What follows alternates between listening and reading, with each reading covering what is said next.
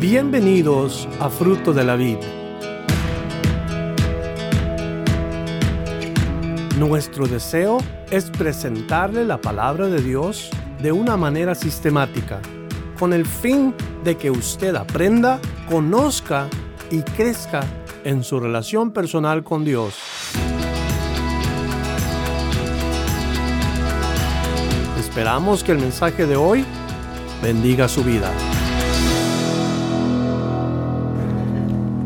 Sentí como que, como que no, no es así. Bueno, vámonos a Génesis 49. Si ya tienen sus Biblias listas.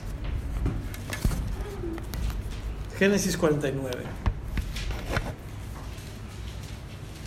Este es la, el último adiós, como quien dice, es la última vez que se va a encontrar Jacob con sus doce hijos. Verso 1 nos dice, llamó Jacob a sus hijos y dijo, juntaos y os declararé lo que os ha de acontecer en los días venideros. Juntaos y oíd, hijos de Jacob, y escuchad a vuestro Padre Israel. Padre Celestial, te pedimos que esta noche nuestro corazón esté sensible a la voz de tu Espíritu. Háblanos, Señor, y dinos tú qué es lo que tenemos que hacer, qué, qué podemos aprender. Si hay algo que sobresalte, si hay algo que me hable a mí personalmente, enséñame a ser humilde.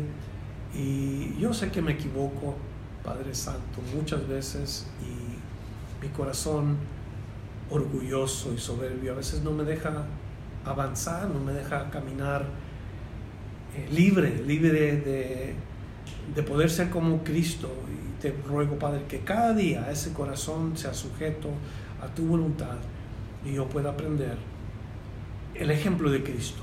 Así que te pido esta noche para todos nosotros nos des un sentir de aprendizaje, un sentir de de crecimiento, de querer saber y de querer conocer un poco más lo que tú quieres. gracias esta noche en el nombre de tu Hijo Jesucristo. Entonces Jacob llama a sus hijos, los doce hijos que están delante de él en estos momentos. ¿Y por qué los llama? Pues porque se le han llegado los días a Jacob o Israel que tiene que partir de este mundo. Es como la despedida, es es la última vez que va a hablar con ellos y van a ser las últimas palabras de este hombre para sus hijos. Eh, Jacob había terminado la carrera eh, que tuvo delante de él, creyó en Dios, tuvo un encuentro con Dios y qué bonito es vivir así cuando tú tienes un encuentro con Dios, cuando tú conoces las cosas de Dios y sabes que Él está contigo. Y uno de los hombres más usados por Dios en la palabra escribió cuando menos 12 cartas a diferentes grupos de personas o diferentes grupos de cristianos. Y una de las cosas que él les compartió a estos fue que él había peleado la buena batalla, que había acabado la carrera de la fe, que había acabado la carrera y había guardado la fe. Este es el apóstol Pablo que le escribió en 2 Timoteo el capítulo 4, el versículo 7, estas palabras. Escucha otra vez, he peleado la buena batalla. ¿Alguno de ustedes se ha peleado alguna vez? ¿Se han peleado a golpes? ¿Sí? ahora como cristianos no, no hablo. Cuando no éramos cristianos. ¿Se han peleado a golpes? ¿Eh? ¿Ganaron o perdieron? ¿Quién ganó? ¿Quién perdió? Qué fue se siente perder, ¿verdad? Se burlan de uno, luego te agarran de carrilla, la gente que te golpeó, y ya nomás te ven y te intimidan porque tú ya sabes que te ganaron. Pero Pablo, en el sentido espiritual, no perdió la buena batalla. E, e, él peleó y terminó. Dice, he acabado la carrera. ¿Alguno de ustedes ha corrido una carrera? ¿Toda la carrera la han terminado? ¿Sí? ¿Cuántas millas o cuántos kilómetros? ¿Nadie ha corrido? vamos a correr.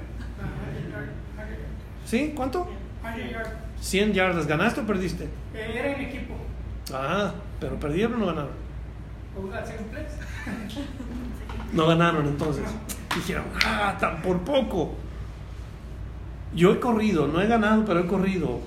Pero aquí no nos habla de ganar, aquí nos habla de terminar. El apóstol Pablo dice, he acabado la carrera. No, no dice he ganado la carrera, he acabado la carrera. Porque no importa que, que comencemos, lo que importa es que terminemos. Y esa es la idea. Y luego después dice Pablo, he guardado la fe. O sea, su testimonio como un cristiano fue hasta el último día de su vida. Y así se me figura Jacob que hoy está delante de sus hijos, diciéndole, ¿saben qué? Yo he peleado la buena batalla, yo he acabado la carrera, he guardado la fe, sé quién es Dios.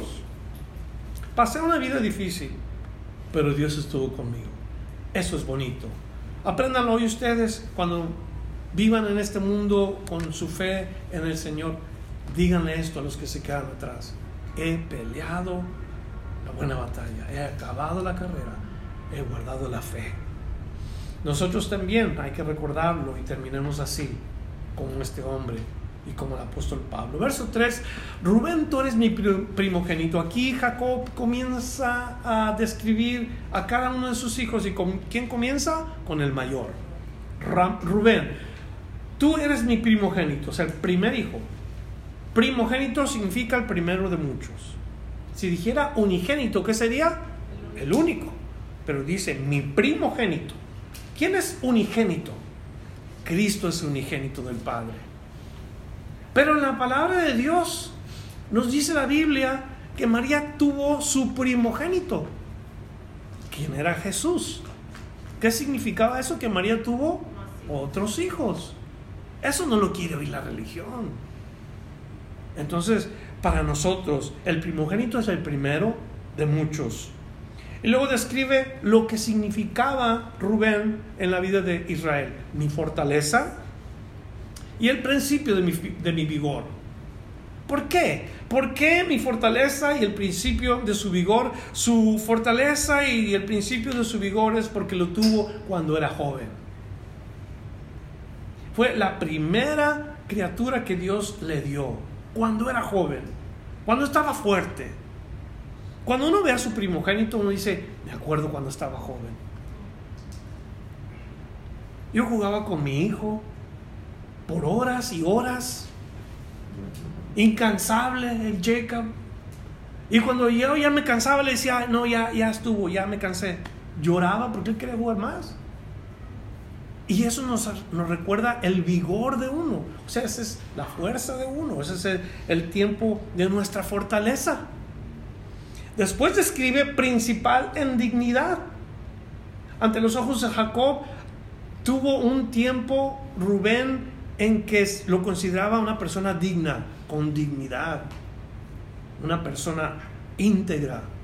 Dice, principal en poder, el más fuerte de sus hermanos, el más grande quizás. Y luego habla de algo muy importante, el versículo 4, impetuoso como las aguas no serás el principal. ¿Por qué impetuoso, como las aguas no serás el principal? No serás el principal significa que no debería de llevar el nombre de su padre como el que iba a heredar todas las cosas. O la promesa que Dios le había dado a él directamente. Ese lugar le corresponde a otro. La razón no la da el versículo al final. Dice los versículos al final del versículo por cuanto subiste al lecho de tu padre. Entonces te envileciste subiendo a mi estrado. Y está describiendo Jacob un, un evento que tomó lugar en la vida entre Rubén y una de sus concubinas, cuando Rubén se mete con una de ellas y lo deshonra. Génesis 35, versículo 22 es la referencia y tú lo puedes leer ahí, cuando Rubén toma a una de sus mujeres de su padre y ahí es donde suelta o, deja perder su dignidad, su dignidad como hijo, su dignidad como persona, su dignidad como el primogénito, como aquel que iba a tener el, el número uno. Y ahí es cuando Jacob le dice, por esta causa. Entonces, Descripción del pecado. Descripción de un, un hombre con tanto potencial, con tanto por delante, y tirarlo todo a la basura por un momento. Tanto que hacer, tanto que lograr. Y por un ratito se hizo vil. Se, se fue hasta lo más bajo. Ahora usted piensa, pero, pero qué horrible, ¿verdad? Eso ni siquiera debería de oírse entre la gente incrédula. Es más, no debe ni de oírse entre la iglesia esto. E, e, eso de que el, el, hijo se meta con la esposa de su papá o la mujer de su papá no debería de oírse. Sin embargo, sí se oye en la iglesia. Se oye este tipo de pecado. Una iglesia que que sabía de este tipo de pecado fue la iglesia de Corintios. Los corintios sabían que había un joven que se había metido con la mujer de su padre. Y en 1 Corintios, Pablo le escribe a esta iglesia para amonestar a ese tal y que sea disciplinado a la manera que la iglesia debe disciplinar el pecado. Porque eso destruye y eso hace a la persona vil. Y si no se hace algo al respecto, al respecto entonces toda la iglesia va a sufrir la consecuencia del pecado. Como dice el dicho, una manzana podrida echa a perder a todas las demás. Y hay que quitar eso. Y Pablo escribía a los corintios diciéndole, eh, a tal persona, entreguen a Satanás. No para perdición de su espíritu, sino para disciplina de su carne. Y, y eso es exactamente lo que describe Jacob de Rubén y le dice, esto es lo que sucedió contigo, te hiciste una persona vil y ahora perdiste tu lugar. Cuidado con el pecado, porque nos quita todo. El pecado nos aleja de todos. No, nos hace viles bajos. ¿Entiende la palabra vil? Lo más bajo. ¿Quién es el que está contento cuando uno cae en pecado y se queda uno allí en el pecado? ¿Quién es el que se goza con eso? No Dios, no el Espíritu de Dios, el diablo. Porque tendió la trampa y uno cayó en la trampa y ahí se queda uno y el diablo está bien contento. Estamos dando un testimonio fuera del lugar de quién es Dios. Entonces Dios nos dice a través de este Rubén que tengamos cuidado con ese testimonio. Podemos ser el primero y ser ejemplos de dignidad, pero por causa del pecado podemos irnos hasta mero abajo, hasta el último quizás. Con esperanza todavía, porque todavía hay esperanza mientras haya vida. ¿Qué se requiere? Arrepentimiento del pecado. Confesión de lo que hicimos, arrepentirnos de lo que hicimos y continuar hacia adelante. Eso fue Rubén. Luego menciona dos hermanos más, Simeón y Leví en el versículo 5. Simeón y Leví son hermanos, armas de iniquidad sus armas. Luego, luego comienza con lo negativo, Jacob, con Simeón y Leví. Armas de iniquidad sus armas. En su consejo no entre mi alma. Entonces, en otras palabras, Jacob dice, yo no quiero saber de ellos. No quiero que me digan ellos nada. Es lo que está diciendo Jacob. ¿Por qué? Porque, note lo que dice, ni mi espíritu se junte en su compañía. Un padre hablando de sus hijos así. ¿no? Que el padre hable de sus hijos así. No quiero saber de ellos, no quiero juntarme con ellos. No quiero estar conectados a ellos. Dice la continuación del versículo, porque en su furor, en su enojo, mataron hombres. Y si había una cosa que Jacob se apegaba era a la ley de Dios, a lo que Dios sabía que había puesto en el corazón de Jacob no matarás. Todavía no se escribía la ley, pero él sabía que matar era algo fuera de lugar. Y, lo confiesa y lo comparte que estos hombres eran malos porque mataron hombres. Un acto que Dios abomina. Y en su temeridad desgerrataron toros. Entonces los maldice. El verso 7 dice, maldito su furor, que fue fiero y su ira que fue dura. Yo los apartaré en Jacob y los esparciré en Israel. Quiere decir que estas dos tribus iban a andar de uno a otro, siendo como quien dice, causando lástima.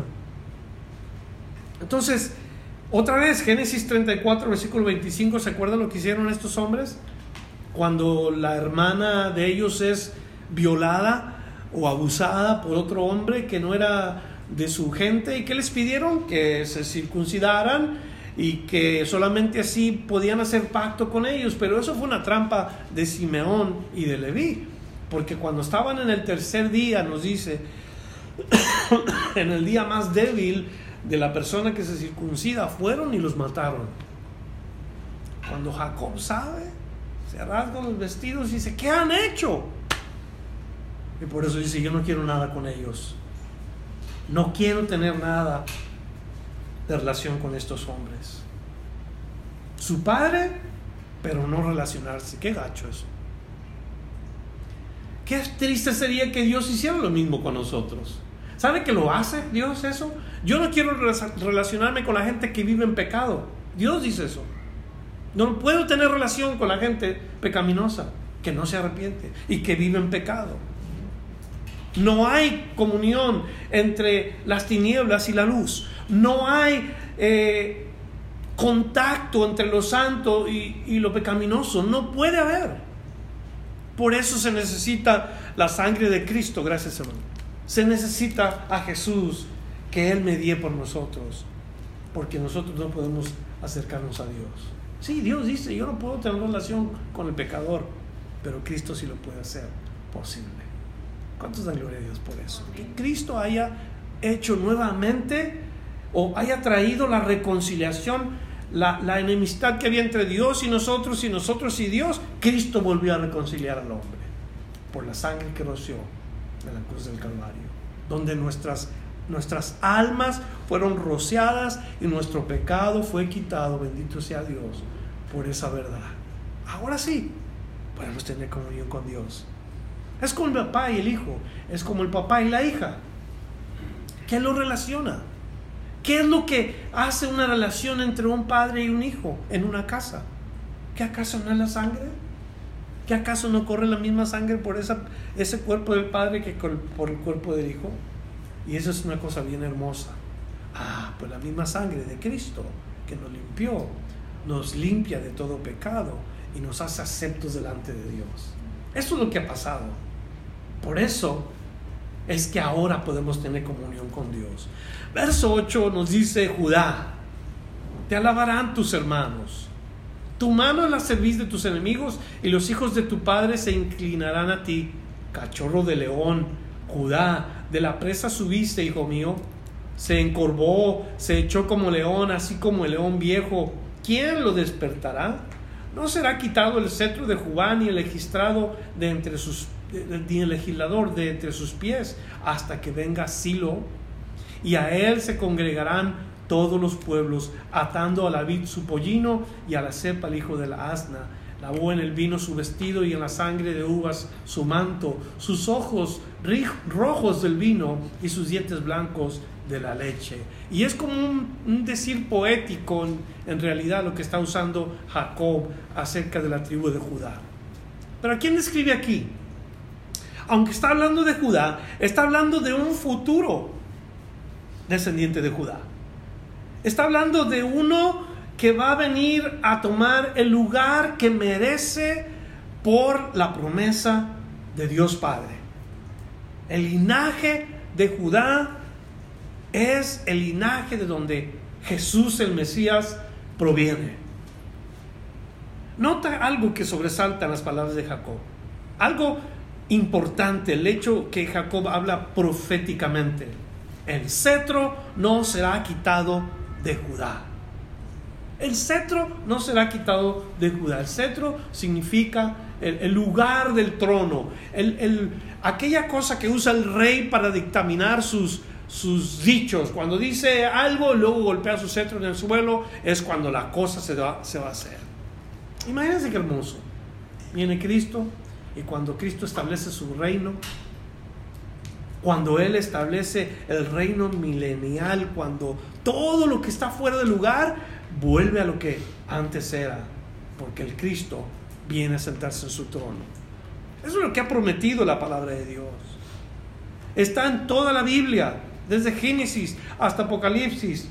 Todos los libros hablan de la promesa que Dios le dio a Abraham. Que a través de él establecería un pacto eterno o perpetuo, que a través de un hombre llamado Abraham, para siempre Dios iba a tener rey sobre la casa de Israel. Dios le dijo en tu simiente.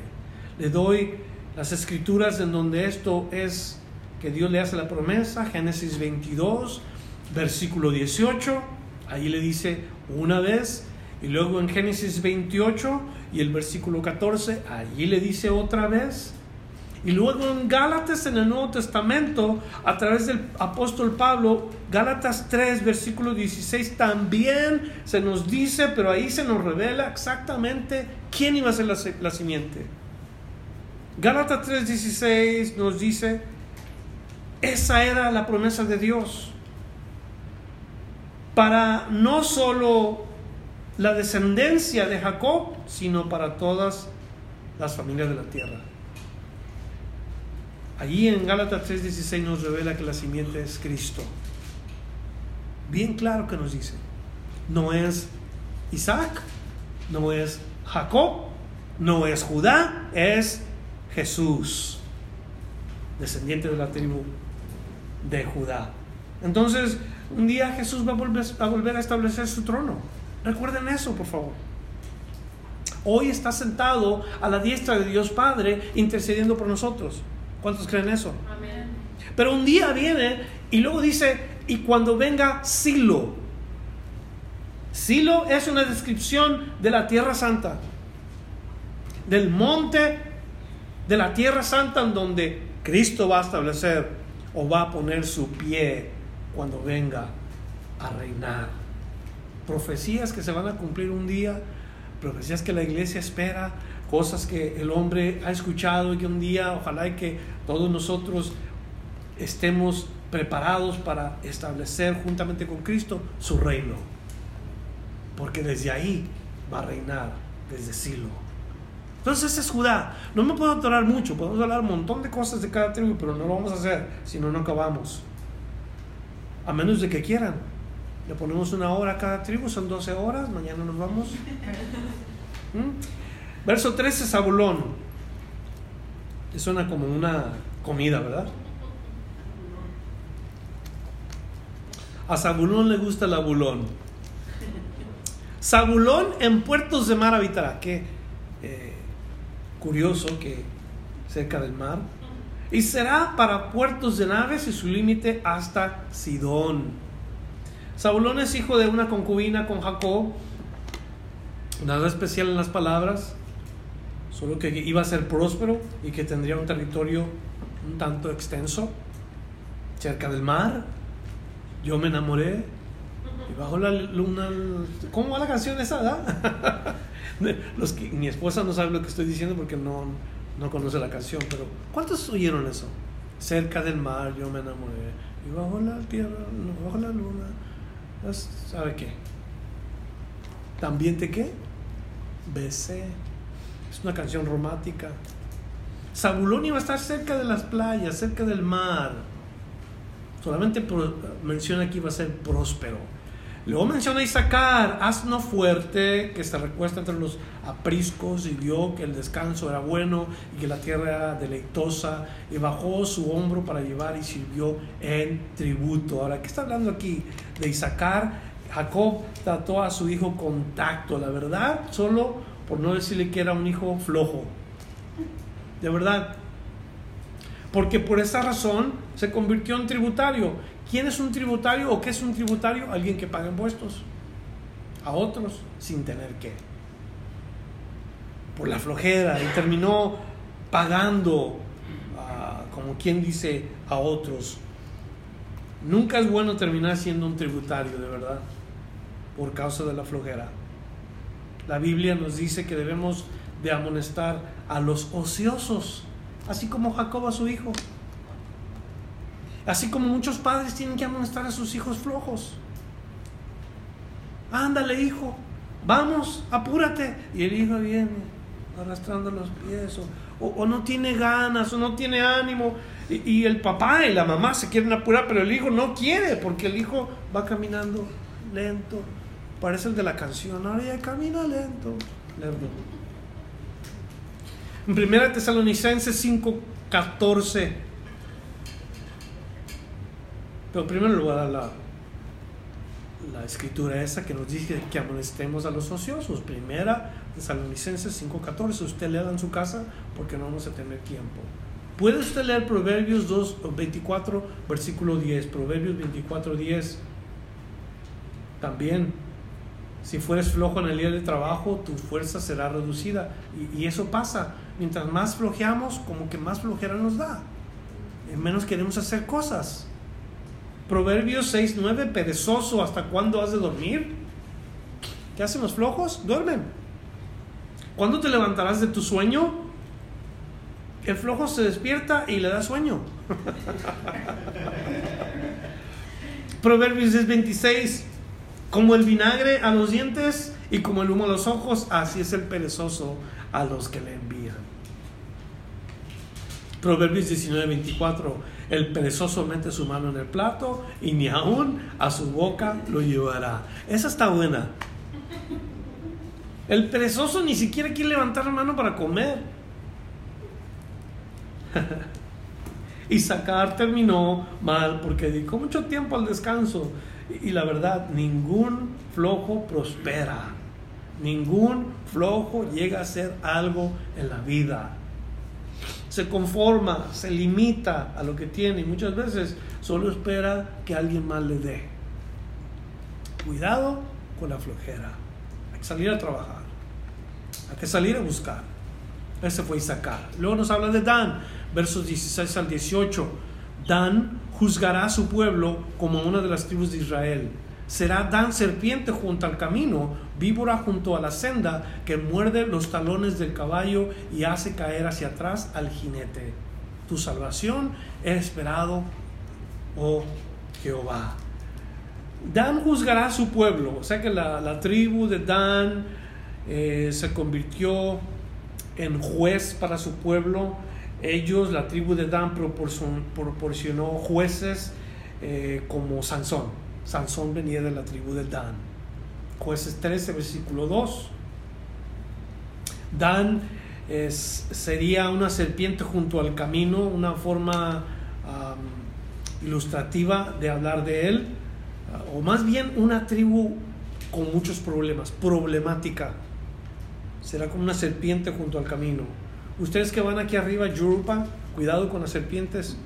Pero cuando se encuentran una serpiente que anda por ahí, yo les aseguro que no siguen por el mismo camino, le dan vuelta. Así hacía la gente con la tribu de Dan, la tribu problemática. Una tribu que se convirtió en una tribu idólatra, según Amós capítulo 8 y el versículo 14. Eh, Dan se quedará fuera de la lista de las tribus, eh, no está mencionada en, en Apocalipsis 7, versículo 5, 8 pero sí está listada en la tribu, en, las, en la lista de Ezequiel. Ezequiel capítulo 48. Tu salvación, oh esperado en Jehová, la palabra salvación es Yeshua. Jacob hace ese punto de referencia porque aun cuando somos problemáticos, aun cuando causamos problemas, todavía hay esperanza en Dios. Y decir, todavía Dios nos puede cambiar. Todavía Dios puede trabajar con nosotros. Nosotros ahora llamamos a Yeshua. Yeshua es Jesús.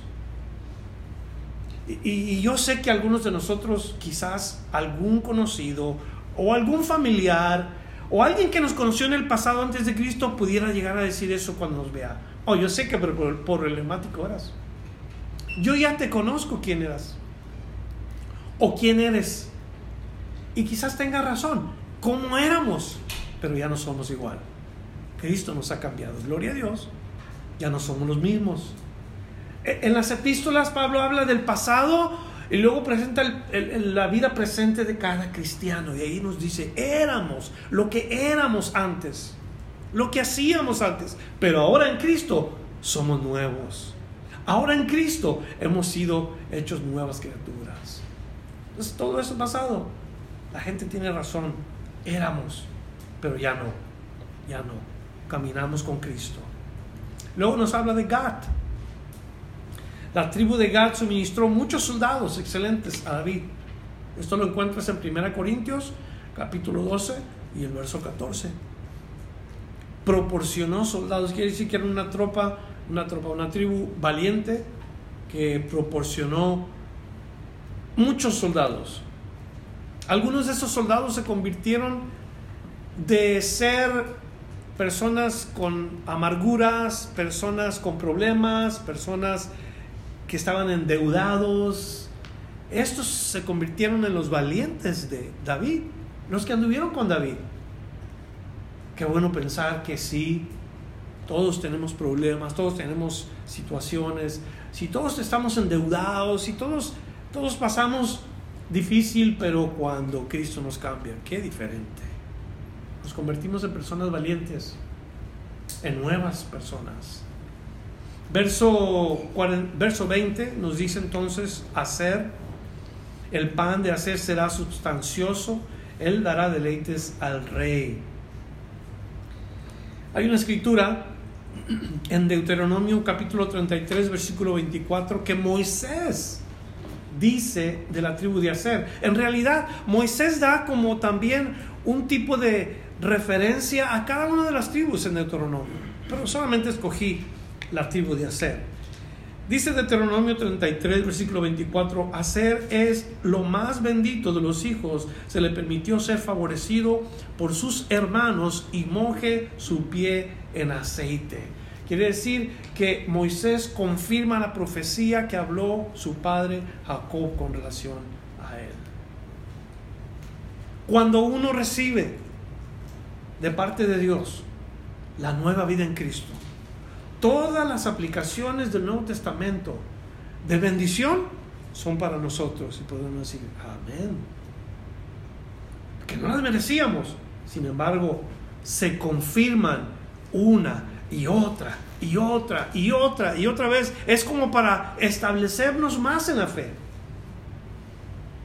Es como para confirmar nuestro caminar con Cristo. Ya sabemos que somos nuevas criaturas, pero qué hermoso cuando alguien viene y hermano, me has bendecido, hermano, tú tienes fe, hermano, y, es como que te levanta el ánimo. Y lo mismo hace Moisés con hacer. Verso 21 nos habla de Neftalí, sierva suelta, que da hermosos cervatillos.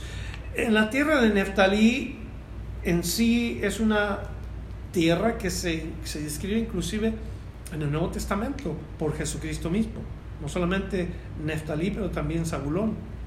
Mateo capítulo 4, versos 12 al 16 Allí nos dice la palabra de Dios, la tierra de Zabulón y tierra de Neftalí, por el camino del mar, del mar, más allá del Jordán, Galilea de los gentiles, el pueblo que habitaba en tinieblas vio gran luz. Y sobre los que estaban sentados en la región y sombra de muerte, una luz les ha amanecido. Y solamente traigo eso como una referencia que Jesús usa a la tribu de Neftalí para una aplicación de promesa. Cervatillos o dichos, que es lo que viene siendo la palabra cervatillos. Es por eso que se usa este versículo. Que Cristo mismo lo trae para que se cumpliera lo dicho por el profeta Isaías acerca de Neftalí. Y eso es hasta ese versículo, Neftalí. Luego viene a alguien quien José va a dedicar un tiempo especial. José es especial para Jacob. Y note desde el versículo 22 hasta el versículo 26. Es al que más le proporciona palabras. Rama fructífera es José. Rama fructífera junto a una fuente, sus vástagos se extienden sobre el muro, le causaron amargura, le lanzaron flechas, lo aborrecieron los arqueros, mas su arco se mantuvo poderoso. ¿De quién habla ahí? A ver, ¿quién de ustedes sabe qué está hablando? Jacob, de los hermanos. Lo que pasó con José, se mantuvo fuerte. No se desmoralizó. Quizá preguntó por qué le pasaba eso, pero no se desmoralizó. Él siguió confiando en el Señor. Y luego nos dice, y los brazos de sus manos se fortalecieron por las manos del fuerte de Jacob. ¿Quién es el fuerte de Jacob?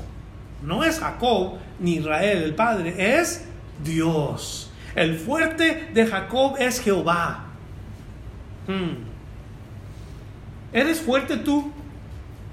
¿Te sientes fuerte espiritualmente? Porque a veces uno dice, eh, yo soy fuerte espiritualmente, yo estoy bien, yo no soy como los demás y sabes que estás tan, tan cerquita de caer si es que no caíste ya.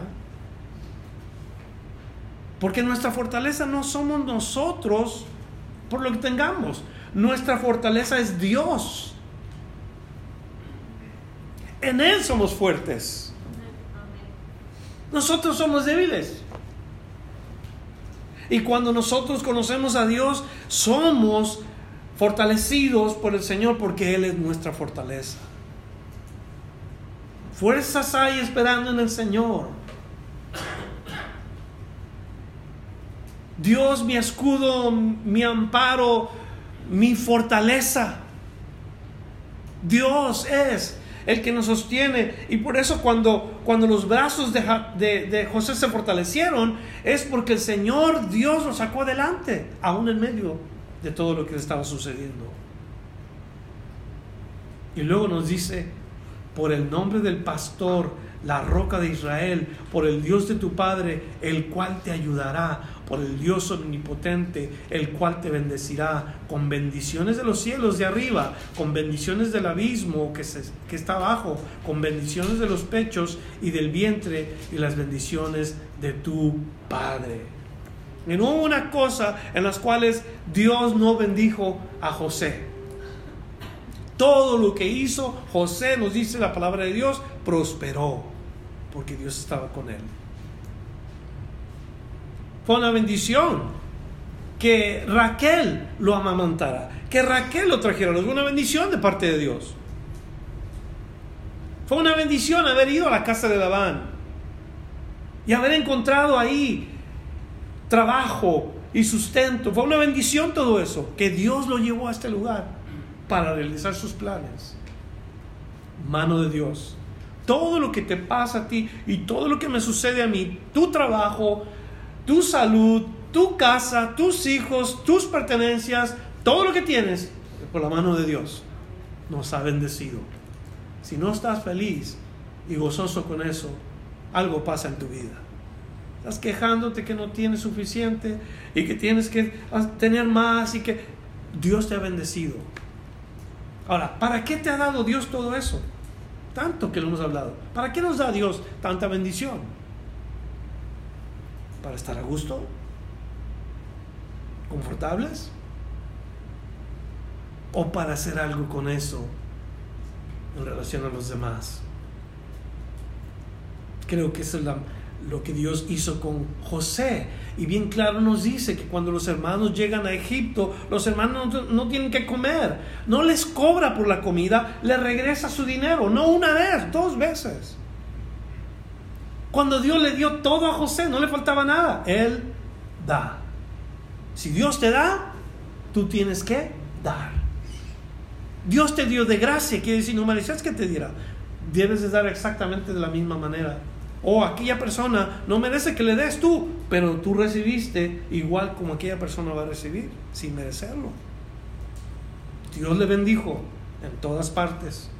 Dios le ayudó, Dios le prosperó con el propósito de que Él extendiera sus manos al necesitado.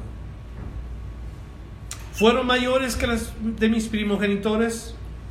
las bendiciones fueron mayores que de Abraham, fueron mayores que de Isaac, fueron mayores que Rubén, fueron mayores que todos ellos, todos los hijos que tuvo, todos los que vinieron antes, José recibió más que todos ellos. Y nos dice la Biblia que Abraham era un hombre bien rico. Sin embargo, José recibió mayor. ¿Se acuerdan que le dijo el Señor eh, a Jacob a José en el capítulo anterior? Que iba a ser bendecido doblemente. ¿Se acuerdan? Y aquí nuevamente ha sido bendecido mayormente que los primogenitores. Hasta el término de los collados eternos será sobre la cabeza de José, sobre la frente del que ha apartado de entre sus hermanos. Como lo describe, una rama fructífera. ¿Ustedes han visto un árbol cuando produce mucha fruta? Algo sucede con una rama que produce mucha fruta. El año de este año fue bueno para un árbol de nectarinas que tengo yo, pero tenía tanta nectarina que se quebró. No se fue hasta el suelo. Entonces, por la gracia de Dios, lo agarré, lo apreté nuevamente, le metí un tornillo, le puse tape y lo volvió a, sostener. Y se sostuvo el fruto. Hermano, da fruto hasta que te quebres. Te voy a decir por qué. Porque alguien va a venir y te va a sostener. Y se va a bendecir cuando continúes dando fruto. Así va a ser José. Una rama fructífera iba a ser José. Pregunto yo este día, ¿cómo estamos nosotros produciendo fruto en nuestros días como cristianos? ¿Cuánto fruto producimos como cristianos? Ojalá que Dios nos esté bendiciendo una tras otra, tras otra, tras otra vez para poder hacer lo mismo nosotros. Hay cinco descripciones del Dios fuerte de Jacob. El poderoso Dios de Jacob, el pastor, la roca de Israel, el Dios de su padre y el todopoderoso. Cinco descripciones de Dios. Cinco conocimientos personales de Jacob con relación a su experiencia con Dios. ¿Cuántas puedes decir? ¿Cuántas cosas puedes describir tú de Dios en tu relación con Dios? Que tú puedes decir, Dios ha sido, toma, una. Dios ha sido y lo vuelves otra cosa porque te ha provisto, te ha cuidado, te ha llenado de bendiciones, te ha ah, pasado a través de la prueba y, y saliste victorioso, te ha sostenido en el tiempo de la tragedia. ¿Cuántas cosas puedes decir tú de Dios? Es amoroso, es bondadoso, misericordioso, lleno de gracias, compasivo, es fiel, es fuerte. ¿Cuánto puedes decir de Él, de veras? Ojalá que todos tengamos ese espíritu de agradecimiento toda la vida, porque hay tantas cosas que decir de Dios. Verso 27. Benjamín es lobo arrebatador, por la mañana comerá la presa y a la tarde repartirá los despojos. Quiere decir, es un hombre eh, no solamente valiente, sino como todo un... Ah, ¿Cómo se puede decir esto? Como, como un rey, pues. Ese tipo de, personalidad, eh, de majestad. De ahí de la tribu de Benjamín salió el primer rey llamado Saúl. Primera Samuel 9, versículo 1. Y luego versos 14, eh, verso... Mm, capítulo 14, verso 47 al 52 también nos habla ahí. Hubo un juez llamado Ehud de la tribu de Benjamín, jueces 3.15. Hubo otro llamado Pablo o Saulo de Tarso, Hechos capítulo 8, versículo 1 al 13. O sea que está dando referencia pues la palabra de Dios a la tribu de Benjamín. De ahí salieron personas que Dios usó tremendamente. Y tú, pues yo soy ahí de los Espinosa, tú sabes. ¿Y qué ha hecho Dios ahí? déjame decirte si, si yo te digo lo que Dios ha hecho. ¿Qué tal los Torrealba? Eh, ¿Qué tal los Hernández? ¿Qué ha salido de los Hernández? ¿O de los Leal? y así podemos ir, ¿verdad? ¿Qué ha sacado Dios de nosotros? De nuestra familia. ¿Qué ha sacado? ¿Qué ha hecho? ¿Cómo te has entregado tú como para sembrar en tus hijos algo para que produzcan ellos algo que Dios va a jalar de ahí? ¿Cómo? ¿Cuánto vas a dedicar? O si te hace una carga venir a la iglesia y eh, estar en un estudio y aprender. ¿Sabes qué? Le doy gracias a Dios que tú estás aquí, porque algo va a hacer Dios al que tú estés aquí. Algo va a hacer el Señor. Si no contigo, con los tuyos que estás trayendo a la iglesia. Porque mientras que tú y yo estamos aquí, tus hijos están escuchando también acerca de Dios en su clase. Quiera Dios que ellos salgan pastores, maestros, evangelistas, misioneros, los que ayudan con los niños, los que están en alabanza, los que están en el sonido. Dios quiera que esto pase. ¿Qué tal tú? que tú salgas un maestro, que tú salgas un evangelista, que te ayudes en el sonido, que tú hagas esto, lo otro. ¿Sabes qué? Con los que estamos aquí está completa la iglesia. No necesita más siervos. Con nosotros se puede levantar el ministerio y atender el ministerio, sin duda. Lo que importa es querer. Heme aquí, Señor, dijeron muchos siervos. Todos y cada uno de ellos, todas las bendiciones de Dios a través de Jacob para cada una de las tribus de Israel. Vamos a terminar, verso 28 nos dice, todas estas son las tribus de Israel, dos en total, y esto es lo que su padre les dijo al bendecirlas. A cada una le dio su bendición, aunque a una no sonaron como bendición, pero a cada una les dio su bendición. Y es decir, les habló exactamente lo que iban a hacer cada uno. No todas recibieron lo mismo, pero todas recibieron algo. Es como hoy en la iglesia. Todos recibimos lo mismo, pero todos recibimos algo. ¿Cuántos dicen amén a eso? ¿Sí? No soy yo. Amén. Todos recibimos algo. No, todos recibimos lo mismo, pero todos recibimos algo. Si alguien dice que no, no, yo no sé, yo, yo creo que yo no he recibido nada porque yo no hago nada para Dios, estás equivocada, estás equivocado. Has recibido algo. ¿Qué te toca hacer? Lo que te toca hacer es comenzar a orar y disponerte a servir a Dios con fe. Otra vez, comenzar a orar y disponerte a servir a Dios con fe. Porque de otra manera Dios no te puede usar. Dios te dio, como quien dice, te dijo, toma estos 10 dólares. Ya fuiste bien contento, ay, 10 dólares. Y los traes en tu mano, los 10 dólares, los guardas en tu pantalón, 10 dólares. Y todo el mundo supo que traes 10 dólares. Pero luego te das cuenta que le dio 100 dólares al otro. Oye, que te dio 100 dólares Dios. Sí, fíjate, ya traigo 150. ¿Cómo? Sí, pues es que lo estoy usando. Eso es lo que Dios quiere. Y sabes qué, me espera ya a la vuelta alguien, voy a hacer otros 50 y le voy a dar al Señor 100 más. ¿Ves tu billete de 100? Dices, 10 y te pones triste porque no has hecho nada. Es exactamente lo que pasa con los cristianos que reciben algo de Dios y no hacen nada. Ven que otros están siendo usados, produciendo, creciendo, aprendiendo y ellos todavía ahí con el billete de 10. Y dice, no, ponte a hacer algo. Dile al pastor, dile a los hermanos de la iglesia, yo quiero ayudar, yo quiero hacer algo. Porque sabes qué? Te va a pasar lo que sucede cuando alguien se duerme encima de una mano. Te vas a quedar dormido. Dormida. Luego estás despertando la mano, ¿verdad? Porque se te durmió. Así no despierta la mano. Muévela, actívala. Algunos dicen, échale saliva y ahí están lamiéndose la mano. No, mueve tu mano, ponla activa y te aseguro que no se te queda dormida. Últimos versos. Les ordenó luego diciendo, voy a ser reunido con mi pueblo, sepultarme con mis padres en la cueva que está en el campo de Fron, el Eteo, en la cueva que está en el campo de Macpela, al oriente de Mamre, en la tierra de Canaán, la que compró Abraham junto con el mismo campo de Efrón, el Eteo, para heredad de sepultura Allí sepultaron a Abraham y a Sara, su mujer. Allí sepultaron a Isaac y a Rebeca, su mujer. Allí también sepulté yo a Lea. El campo y la cueva que están en él fueron comprados a los hijos de Ed.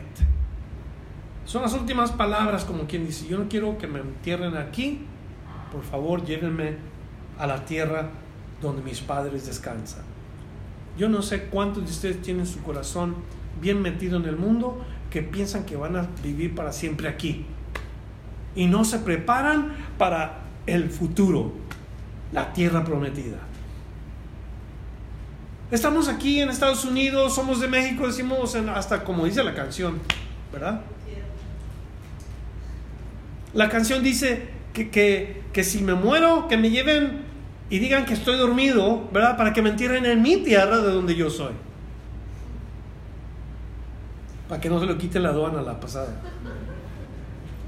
Y, la gente añora estar en su tierra, añora regresar a, su tierra para ser sepultado en su tierra como Jacob. Ojalá que nuestro espíritu esté añorando estar en nuestra tierra prometida. Que aunque muera uno aquí, eso no es lo que cuenta. Lo que cuenta es que nuestro espíritu se cambie a ese lugar. Último versículo 33, cuando acabó Jacob de dar mandamientos a sus hijos, escogió, eh, encogió perdón, perdón, sus pies en la cama y expiró y se reunió con sus padres. Exhaló su último suspiro cuando termina la vida. Recuerdo haber estado en el hecho de una persona quien partía, partía de este mundo siendo cristiano. ¿Y sabe cuáles fueron sus últimas palabras que salieron de su boca? Soy un guerrero. Soy un guerrero. Y después que dijo esta palabra, lo repitió dos veces, recuerdo que respiró profundamente y luego exhaló. Y se oyó un descanso, se oyó un silencio. Porque cuando el alma parte, se acabó. Se acabó. Pero el espíritu va a aquel que lo dio. Y qué hermoso terminar la carrera diciendo, soy un guerrero, he peleado, he luchado, he guardado la fe. Y luego exhalar la última vez en este mundo y respirar la primera delante de la presencia de Dios. Eso es hermoso. Ya no nos espera condenación. Ya no nos espera juicio. Nos espera Cristo. Y por Él redimidos. Padre, te damos gracias por tu palabra. Esta noche terminamos el capítulo 49. Pido que en la siguiente oportunidad que nos des podamos nuevamente con un corazón abierto venir a tu presencia buscando saber. Llévanos hoy a casa con esta enseñanza y que podamos en el nombre de Cristo Jesús venir con ánimo, los que estamos hoy aquí, traer a alguien más, hablarle a alguien más y decirle, hey, vente, vamos al estudio, hey, vamos a escuchar la palabra de Dios que nos quiere hablar, nos quiere enseñar. Haz esto, Señor, nosotros te lo pedimos y llévanos a casa con tu bendición desde lo alto en el nombre de Jesús. Amén. Gracias por escuchar la enseñanza de hoy. Visítenos en frutodelavid.com para escuchar más mensajes, para obtener las notas del estudio y para comunicarse con nosotros. Que Dios le bendiga abundantemente.